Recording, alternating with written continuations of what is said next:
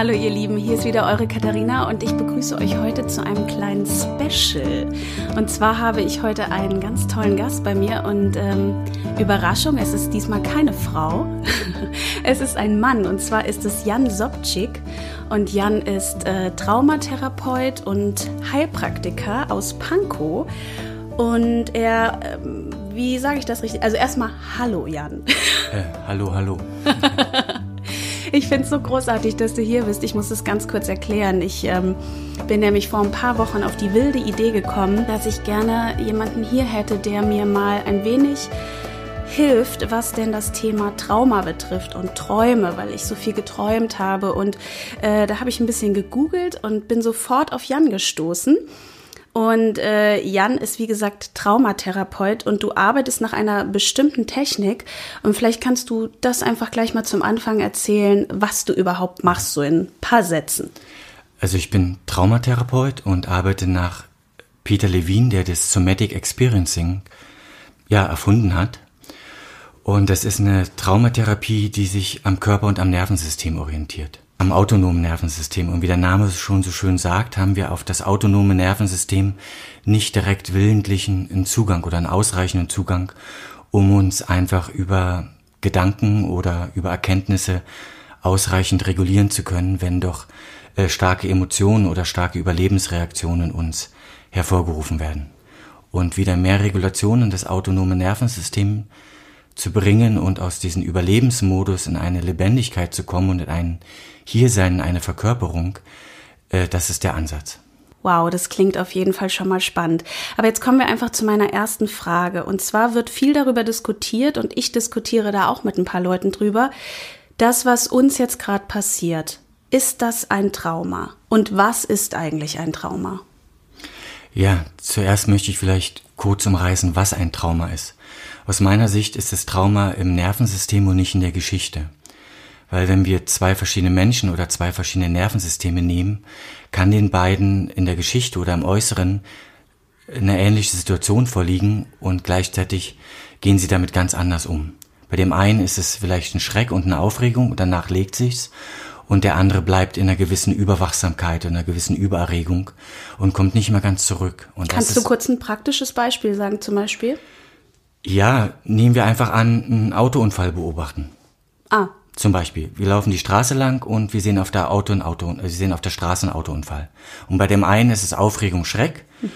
Und mit der Zeit, nach ein paar Stunden oder spätestens nach ein paar Tagen legt sich, er kann mit seiner Frau oder seinen Kollegen darüber sprechen oder seinen Freunden und Stück für Stück kommt zur Ruhe und dann ist es gut. Und bei dem anderen bleibt eine gewisse Aufregung oder eine gewisse Unruhe oder eine gewisse Überwachsamkeit. Oder auch sowas, das ja gar nicht mehr richtig wachsam ist und so das Gefühl hat, ist, mir kann gar nichts geschehen, also gar keine Gefahr mehr wahrnimmt. Und wenn er auf die Straße gibt, dann auf die Straße geht und Autos sieht, gibt es Reaktionen, die nicht ganz äh, adäquat sind. So wie eben dieses sehr wachsame, sehr mhm. vorsichtige oder auch schreckhafte zum Beispiel, oder wie fast in die Autos hineinlaufen, jetzt mal übertrieben gesagt. Also er nimmt sie gar nicht mehr richtig als eine potenzielle Gefahr wahr. Und wenn diese Reaktionen auftreten, dann ist es ein Trauma. Unser autonomes Nervensystem scannt ja ununterbrochen, sind wir sicher genug. Und wenn wir das Gefühl haben, wir sind nicht sicher genug, dann äh, setzen die Überlebensmechanismen äh, ein. Das ist also Kampf, Flucht oder Erstarrung. Mhm. Wir sind also von unserem Nervensystem so designt, wir haben da keine freie Wahl drüber. Also wenn wir diese Gefahren nicht ausreichend gut meistern und dadurch aus dieser Überlebensreaktion nicht gut genug, nicht wieder gut rauskommen, dann bleiben wir da wie ein bisschen drinnen stecken. Das heißt, wir bleiben entweder in der Kampf, der Flucht oder Erstarrung wie hängen. Diese Überlebensreaktion ist wie auch eine biologische Reaktion, die uns angelegt ist, kommt nicht zu einem Ende. Und dann reagiert unser System die ganze Zeit so, als sei diese Gefahr irgendwo auf irgendeine Art und Weise noch da. Mhm. Und dann kommt es zu diesen inadäquaten Handlungen, die wir an uns selber beobachten, wo wir in einer ruhigen Minute sagen, hm, kann ich nächstes Mal auch anders machen, passt irgendwie nicht. Und dann merken wir, in einer ähnlichen Situation verhalten wir uns wieder genauso und kriegen das nicht wirklich in den Griff. Wir können es nicht wirklich abstellen. Mm, ja. ne? Und das spricht dann für Trauma. Und ein Kriterium für Trauma ist eben auch, dass es zu einer großen Hilflosigkeit oder zu einer Überwältigung kommt, die mit einer großen Hilflosigkeit verbunden sind und subjektiv als lebensgefährlich oder bedrohlich empfunden werden. Das muss objektiv nicht so sein, es wird aber subjektiv so empfunden. Und das ist der Unterschied zu Stress. Hoher Stress kann sich im gewissen Maß ähnlich anfühlen, geht aber, wenn die stressige Situation vorbei ist, auch wieder vorbei. Wir kehren also wieder zurück in einen ungefähr vorherigen Zustand. Das ist bei Trauma nicht so. Da bleibt was zurück. Wir kehren nicht von alleine automatisch zurück in den Zustand von davor. Und das ist der Unterschied zwischen Stress und Trauma. Stress ist, beim Stress fehlt in der Regel dieses, dieses Erleben von Lebensgefahr. Mm, okay. Das heißt, ähm, wenn mir jetzt jemand sagt, das, Katharina, das ist momentan kein Trauma, kann ich das eigentlich gar nicht so sagen, weil es kommt auf die Person einfach an. Wie, wie sie es erlebt und welche Geschichte sie hat. Ja, und es kommt darauf an, ich sage mal, welche Resilienz, welche Regulierungsfähigkeit das eigene Nervensystem hat. Wie gesagt, jedes Nervensystem geht, wenn es jetzt immer nur die gleiche Belastung von außen gäbe und wir wären hier zu fünft im Studio, dann würde jedes Nervensystem damit anders umgehen. Mhm. Und wenn mein Nervensystem dazu neigt, aufgrund einer grundlegenden Desregulierung, die ich in mir trage, aufgrund früher zu wenig sicherer Bindungsangebote, vielleicht weil ich sowieso gerade recht überfordert bin mhm. durch verschiedene andere Umstände, dann ist die Tendenz, dass ich dass ich eine traumatische Reaktion zeige, viel höher als bei einem Nervensystem, was eine größere Resilienz hat, also eine größere Fähigkeit, mit Stress oder mit äh, Anstrengung umzugehen. Hm, das heißt, diese Menschen, die wahrscheinlich jetzt auch alleine in ihren Wohnungen sind und keine Familie haben und niemanden sehen und wahrscheinlich eh schon ihr Päckchen zu tragen haben und schon vorher vielleicht Depressionen hatten oder ähnliches, ähm, für die ist es wahrscheinlich jetzt schon noch mal krasser als jetzt vielleicht bei uns, also bei mir und meinem Mann und meiner Familie. Uns geht's ja eigentlich ganz gut, wir sind glücklich. Für uns ist es dann vielleicht eher Stress. Ja, ich denke, dass es einen Unterschied macht, wenn jemand äh, alleine lebt und äh, wenig Kontakte hat und auch eine Vorgeschichte dazu schon hat, ist es, ist es die Tendenz, dass es eher traumatisierend beziehungsweise retraumatisierend ist, weil es Dinge, weil es nochmal etwas in uns berührt, was wir schon mal erlebt haben und wir damals uns damals schon nicht gut getan oder wir keinen guten Umgang oder nicht genug Unterstützung dazu erlebt haben, dass es tendenziell eher traumatisierend beziehungsweise retraumatisierend ist. Und wenn es ein sicherer und guter Kontakt ist, hilft es uns ja in Regulierung wenn wir Kontakt aufnehmen können, wenn wir in Kontakt sein können, wenn wir unser, unser Maß von Nähe und, und Kontakt gut miteinander gestalten können, ist es auf jeden Fall, was uns in der Regulierung und in dem Dasein und in dem Umgang mit Stress wirklich unterstützt. Mhm. Und wenn es alles wegfällt, ist es viel, viel anstrengender und viel, viel schwieriger. Also glaubst du auch auf jeden Fall, dass diese Kontaktsperre, also dieses, dass wir wirklich keinen Kontakt mehr aufnehmen sollen, dass das ähm, das Schlimmste eigentlich ist gerade. Ich weiß nicht genau, ob es das Schlimmste absolut ist, aber ich denke, dass es was sehr Schwieriges für Menschen, die allein leben, ja. Wir sind, wir sind letztendlich Säugetiere. Und auch wenn wir Flugzeuge entwickelt haben und Macs und all dies und das und jenes, bleibt doch viel von uns, dass wir Säugetiere sind und dass wir ein Bedürfnis oder wir sind in uns nach Kontakt, nach sicherem Kontakt ausgelegt. Und wir brauchen sicheren Kontakt, um uns auch zu regulieren.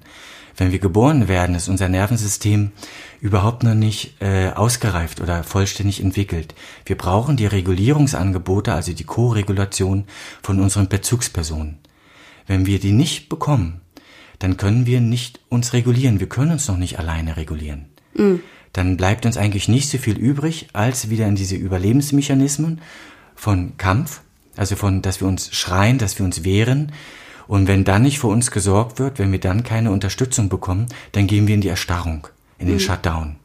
Weil es dann eine große Hilflosigkeit ist. Auf unseres Bedürfnis wird nicht reguliert und wir sind nicht in der Lage, uns selber ausreichend zu versorgen oder ausreichend zu regulieren. Und im gewissen Maß bleiben wir, glaube ich, unser Leben lang auf Co-Regulation angewiesen. Wir sind Säugetiere und auch wenn wir erwachsene Menschen sind, wenn wir ein gutes, gesundes Nervensystem haben, gibt es immer wieder Momente, die anstrengend oder herausfordernd sind, teilweise manchmal auch überfordernd sind.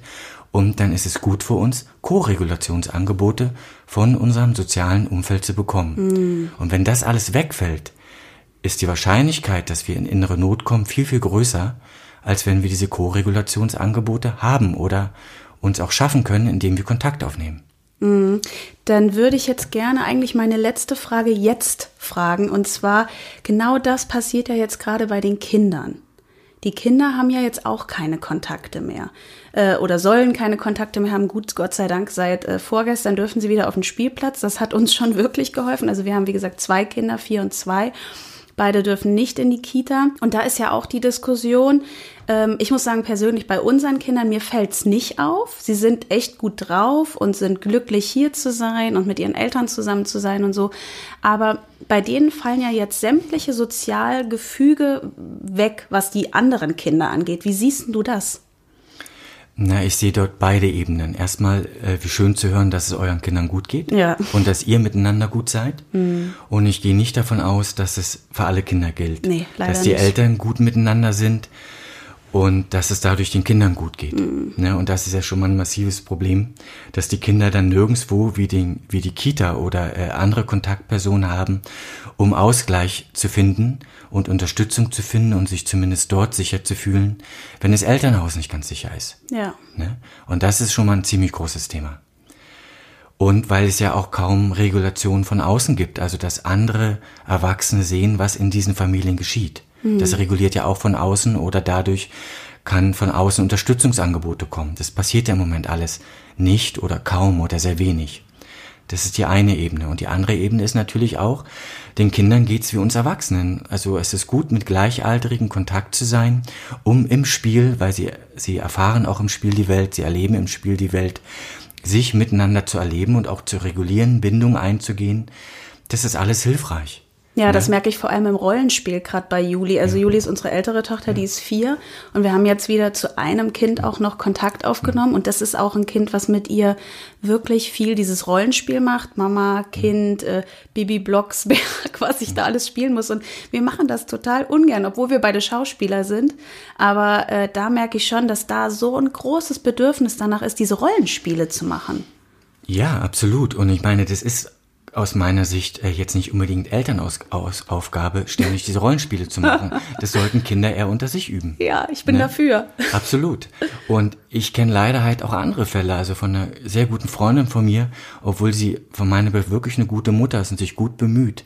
Die neunjährige Tochter möchte die Vorhänge nicht mehr aufmachen, weil sie ihre Freunde nicht mehr sehen kann und will nicht mehr aus dem Haus gehen. Und glücklicherweise konnte die Mutter jetzt eine andere Klassenkameradin finden, mm. die für vier Tage dazugezogen ist. Die Vorhänge waren offen, sie hat wieder gespielt. Also sie wollte nicht raus, sie weil sie eh niemanden sehen ja, durfte. Und es, sie hat sich so, oh. so selber, ist so selber so in so eine Erstarrung und ähm, sowas Depressives und das Leben macht keinen Sinn mehr als Neunjährige geraten, dass die Mutter alleine nicht ganz gereicht hat, sie wieder herauszukriegen. Hattest du da Tipps? Ja, ich habe gesagt, Kontakt. Schau, ob es eine, ob's ein anderes Mädchen oder Junge in der Klasse gibt, die mal für ein, zwei Tage mitwohnen kann.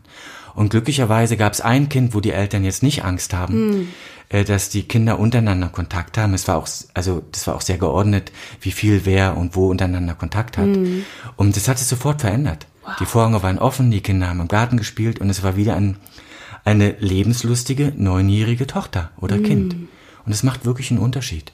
Aber ist das dann eine Charaktersache, wen das dann so stark trifft? Weil die hat ja erst neun Jahre quasi.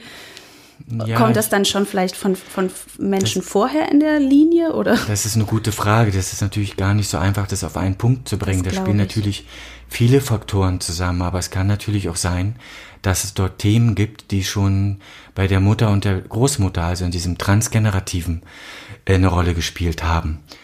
Also ich denke auch durch diese Unsicherheit im Moment und dass der Kontakt so eingeschränkt ist und auch diese unklare Situation werden einfach auch Ängste getriggert oder Ängste nach oben gebracht, die unter Umständen gar nicht die eigenen Ängste sind, mhm. sondern Ängste, die schon die Mutter und die Großmutter oder die teilweise aus Geschichten wie äh, Flucht und Vertreibung im Zweiten Weltkrieg stammen. Mhm. Und wenn das erlebt worden ist in den damaligen Nervensystemen, sind ja diese Nervensysteme auf eine gewisse Art und Weise in, in einem Überlebensmodus. Und nach dem Krieg war jetzt nicht das erste Gebot Traumatherapie, mhm. sondern es ging wirklich ums Überleben. Ja. Und das war ja auch völlig berechtigt. Aber Nervensysteme, die in einem gewissen Überlebensmodus sind, können zwei Dinge in der Regel nicht ausreichend oder vollständig anbieten. Das ist A, Regulierung und sichere Bindung. Mhm. Und wenn ein junges Nervensystem weder ausreichende Regulierung noch junge Bindung angeboten bekommt, äh, erlebt es was Ähnliches. Also es lernt diese Art der Regulierung, wie es die Eltern anbieten, übernimmt erstmal das Kind. Und es lernt auch diese Art von Bindung. Das Glückliche ist, äh, dass es nicht nur die Eltern gibt, so dass es also auch was anderes lernen kann, dass sich das im Laufe des Lebens verändern kann. Aber erstmal lernt es auch das. Und das geht dann wieder weiter an das Enkelkind im gewissen Maß. Nicht eins zu eins, aber im gewissen Maß. Mhm. Und auch in der Epigenetik ist es wirklich zu sehen, dass sich, wenn starkes Trauma ist, die Eiweißanlagerung in den Chromosomen verändern und dann äh, bei der nächsten Generation auch diese Veranlagung weitergegeben wird. Wow. Also das ist nicht so, dass das äh, nichts ist oder einfach so aufhört. Mm. Ne? Und das Glückliche ist ja, dass unsere Generation so mehr oder weniger die erste ist, die das wirklich aktiv verändern kann. Ja. Ne? Und das ist die gute Nachricht. Es kann mm. sich wirklich ändern. Es muss definitiv nicht so bleiben. Ja. Und da komme ich gleich zu meiner nächsten Frage. Äh, du hast ja wahrscheinlich öfter ähm, Klienten, die sich mit Traumata beschäftigen, die schon zurückliegen oder von ihrer Familie kommen oder so. Und jetzt ist es so, dass es was ganz Akutes ist. Ähm, können wir denn irgendwas machen, dass es vielleicht jetzt gar nicht erst zu einem Trauma kommt? Wie zum Beispiel deine Freundin mit ihrer Tochter, die da sofort reagiert hat und gesagt, wir müssen jetzt, ähm, wir müssen jetzt was machen. Die muss jetzt eine Freundin sehen, sonst wird es halt auch schlimmer. Ja, ein Punkt ist Kontakt. Also zu schauen, äh, habe ich im Moment ausreichend Kontakt mhm. oder habe ich es nicht? Und wenn ich es nicht habe, wie kann ich Kontakt machen? Und selbst sei es übers Telefon, sei es über Skype, äh, sei es Spaziergänge, also ich rate sehr zu persönlichen Kontakt. Wir können ja ein, zumindest eine fremde Person treffen und mit der Abstandsregel von anderthalb Metern äh, uns begegnen, mhm. außerhalb äh, fremder Haushalte. Mhm. Und das ist möglich. Und ich rate wirklich dazu, das zu tun, sich mit Freunden zu verabreden und spazieren zu gehen. Die Natur zu genießen. Es ist ein wundervoller Frühling, mhm. sich zu unterhalten und einfach mit jemand, den wir mögen, wo wir uns einigermaßen sicher fühlen, wo wir wissen, äh, wir sind uns wohlgesonnen, gemeinsam zu laufen. Auch der Rhythmus des Laufens lädt Regulierung ein. Also ein Rhythmus lädt Regulierung ein. Es hilft zum Beispiel auch, wenn im Moment gerade niemand in der Nähe ist, Umarmung äh, wenn es nicht innerhalb der eigenen Familie ist, wird ja eher, äh, sollen wir eher zurückhaltend sein, mhm. hilft es auch zum Beispiel mit beiden Händen, sich an den Oberarmen selber zu umarmen mhm. und diese Umarmung zu spüren. Und es macht was mit uns. Oder uns selbst ein Bild vorzustellen oder zu erinnern, wo wir mit jemand in einer Umarmung waren, die wirklich sehr angenehm und innig war, auf irgendeine Art und Weise, die uns gut getan hat. Und wenn wir dieses Bild vor uns sehen und dann spüren, was in uns ist, ist es auch ein Regulierungsangebot. Der wichtige Punkt ist dann zu schauen, was dann in uns berührt wird, was in uns geschieht. Also nicht mhm. nur das Bild zu sehen. Auch uns selber zu bewegen in der Natur, einen Rhythmus zu finden, damit wieder ein Stück in Kontakt zu gehen, hilft. Mhm. Und auch zu schauen, was sind sonst Dinge mit uns alleine, die uns unterstützen.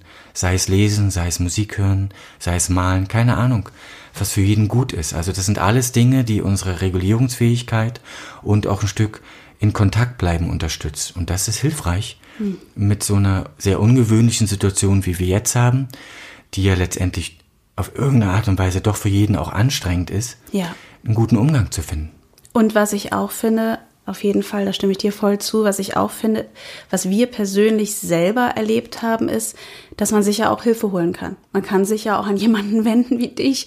Also das muss man ja ganz ehrlich sagen, weil mh, mm, ich glaube, es gibt wirklich Menschen ja da draußen, denen es super schwer fällt und die auch selbst wenn sie diese Techniken anwenden und sich vielleicht auch was vorstellen, vielleicht auch Sachen finden, mit denen sie dann selber nicht umgehen können. So, und dass sie merken, oh wow, und jetzt bin ich auch noch allein. So, und dann gibt's ja so Menschen wie dich, wo man sich dann dran wenden kann und sagen kann, ich brauche Hilfe. Weil ich sage das nur ganz persönlich zu mir und das erlebe ich bei ganz vielen gerade. Hm, Thema Beziehung. Also ich erlebe es an allen Ecken und Enden, dass sich Paare gerade so viel streiten, gerade Familien mit Kindern auf so kleinem Raum. Es ist wirklich hart. Und ähm, also mein Mann und ich sind seit 14 Jahren zusammen, ist schon echt lang und wir haben schon viel erlebt so. Aber auch wir sind davor nicht gefeit und hatten auch echt krasse Streits so. Und in dem Moment haben wir gesagt, okay, irgendwie brauchen wir jetzt ähm, mal einen Support. Und dann haben wir eine Freundin, die Laura, die hier auch Interview, ihren Interview mit mir geführt hat, haben wir gesagt, ey, du kannst du uns irgendwie mal coachen einmal die Woche oder so.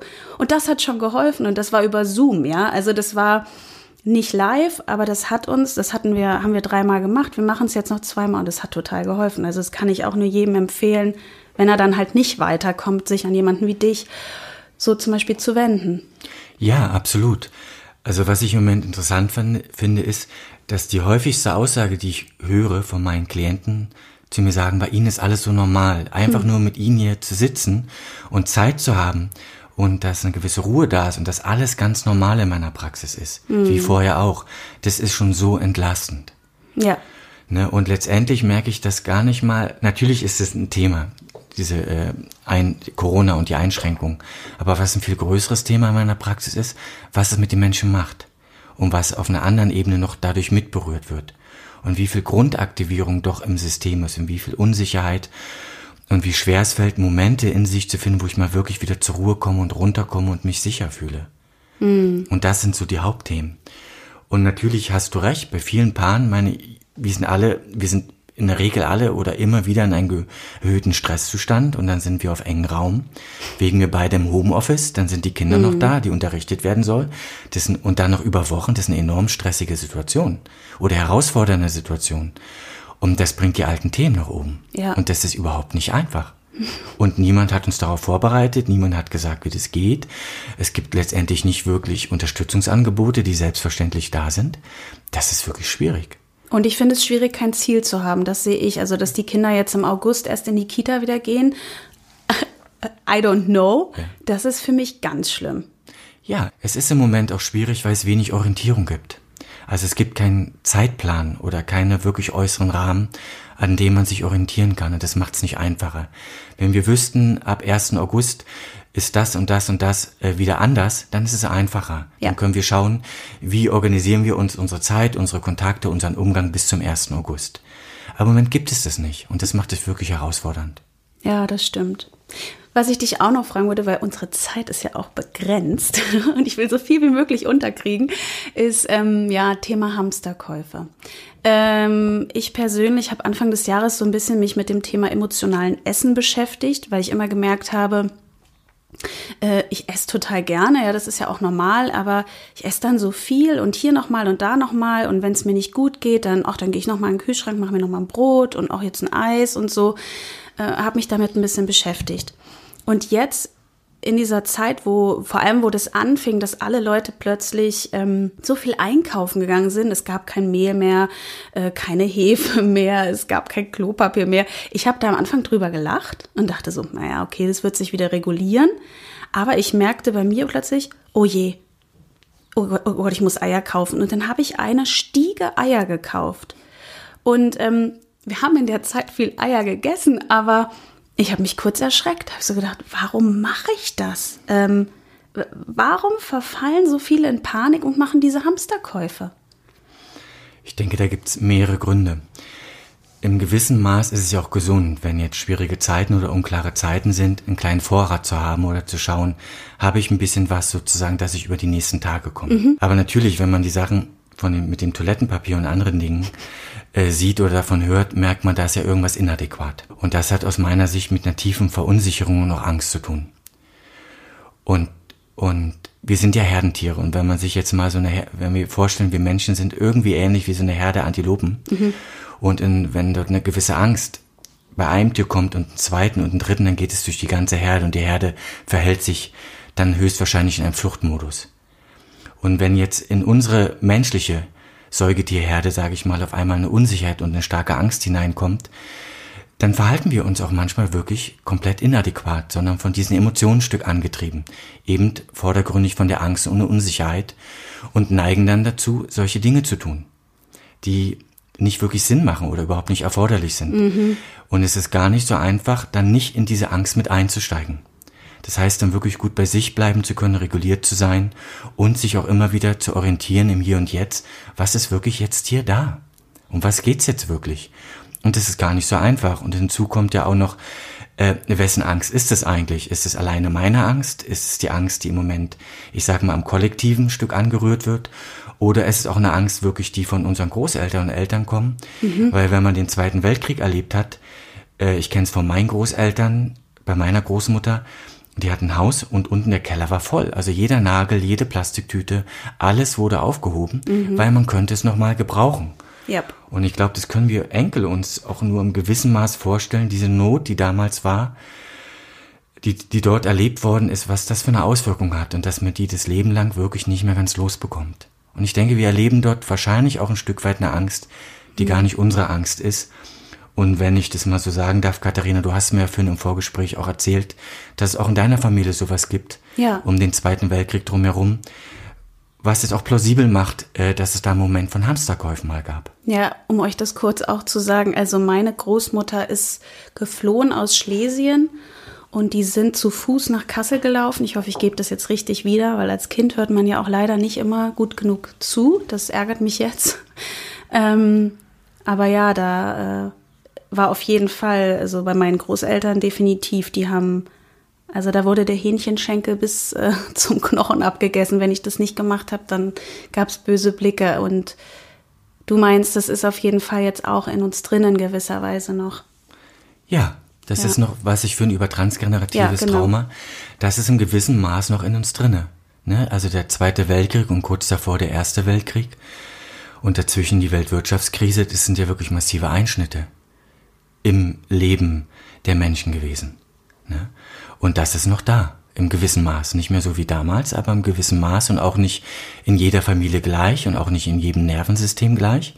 Aber grundsätzlich taucht es immer wieder auf. Und in Zeiten wie der heutigen, wo es eher unsicher ist, wo es unklar ist, wie es weitergeht, ähm, wo auch äh, mein Bedürfnis nach Kontakt sich nicht einfach so gestalten lässt, tauchen diese Dinge eher auf als in Zeiten, wo wir uns sicher, geborgen fühlen, äh, und eher ja im gewissen Maß von Freude und Lebendigkeit sind, mm. da taucht es natürlich weniger auf. Es brodelt also so ein bisschen in uns und wenn alles fein ist, ist es mhm. okay, bleibt das unter der Oberfläche, aber jetzt kriegt es halt gerade eine, eine Plattform. Ja, also im Moment gibt es eher Nahrung, also tendenziell eher Nahrung dafür. Mm. Unser Nervensystem kann eher einen Umgang damit finden oder es besser halten, wenn es eine gute Unterstützung erhält von außen, weil die Lebensumstände so und so sind und vor allen Dingen auch von innen, weil ich mich im Moment eher sicher fühle und gut in Kontakt bin und gut bei mir sein kann und eher und mehr im Hier und Jetzt bin, hm. was gerade jetzt hier wirklich geschieht, als verbunden bin mit dem Dort und damals. Und wenn ich mehr aufgrund der äußeren Umstände und auch was in mir berührt ist, mehr verbunden bin mit dem Dort und damals und das nicht klar unterscheiden kann in mir, in meiner Wahrnehmung, ich erlebe dort und damals in mir, und bin aber gleichzeitig hier und jetzt hm. und erlebt es nur so, aber kann mich im Hier und Jetzt verortet bleiben und kann das halten, kann es erleben, ohne da reinzurutschen oder komplett mitgenommen zu werden, dann neige ich tendenziell eher zu Hamsterkäufen, ja. Und damit meine ich nicht, äh, dass ich mir jetzt äh, drei Büchsen in den Keller stelle und, und, und einfach zu sagen, okay, für drei Tage muss ich mal nicht einkaufen. Mhm. Das meine ich nicht. Ja. Aber ich brauche nicht zwingend Klopapier für, für die nächsten anderthalb Jahre. Ja. Das stimmt. Oh Mann. Meine letzte Frage betrifft das Thema Träumen. Ähm, seit einigen Wochen merke ich persönlich bei mir, dass ich ähm, sehr stark träume nachts. Und ähm, ich, ich kann mich manchmal am nächsten Morgen dran erinnern, manchmal auch nicht. Aber es sind vermehrt ähm, Albträume. Und ähm, da würde ich dich gern fragen, ähm, kannst du dazu was sagen? Äh, die Kinder zum Beispiel schlafen auch sehr unruhig. Mein kleinster Sohn wacht plötzlich äh, um 5 Uhr auf jeden Morgen und ähm, es ist echt der, der Wurm drin. Ja, ich denke, da kommen so wieder beide Aspekte äh, zum Tragen. Das eine ist natürlich diese aktuelle Situation.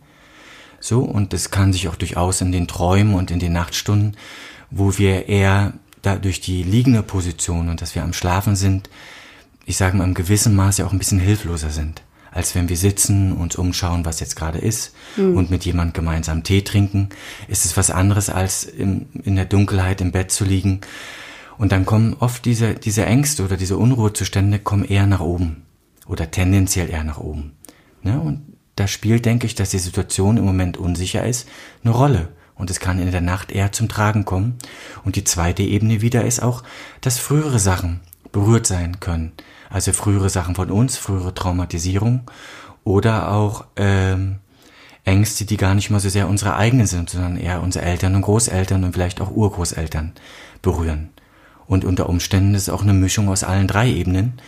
Und das führt dann eben dazu, dass wir nicht so gut durchschlafen oder nicht so gut erholt am Morgen aufwachen oder regelmäßig morgens um fünf wach werden. Hm. Also kann das Leo sogar auch schon passieren? Ich meine, du hast es jetzt ja. schon ein paar Mal gesagt. Ja, ja natürlich, kann. natürlich. Ne?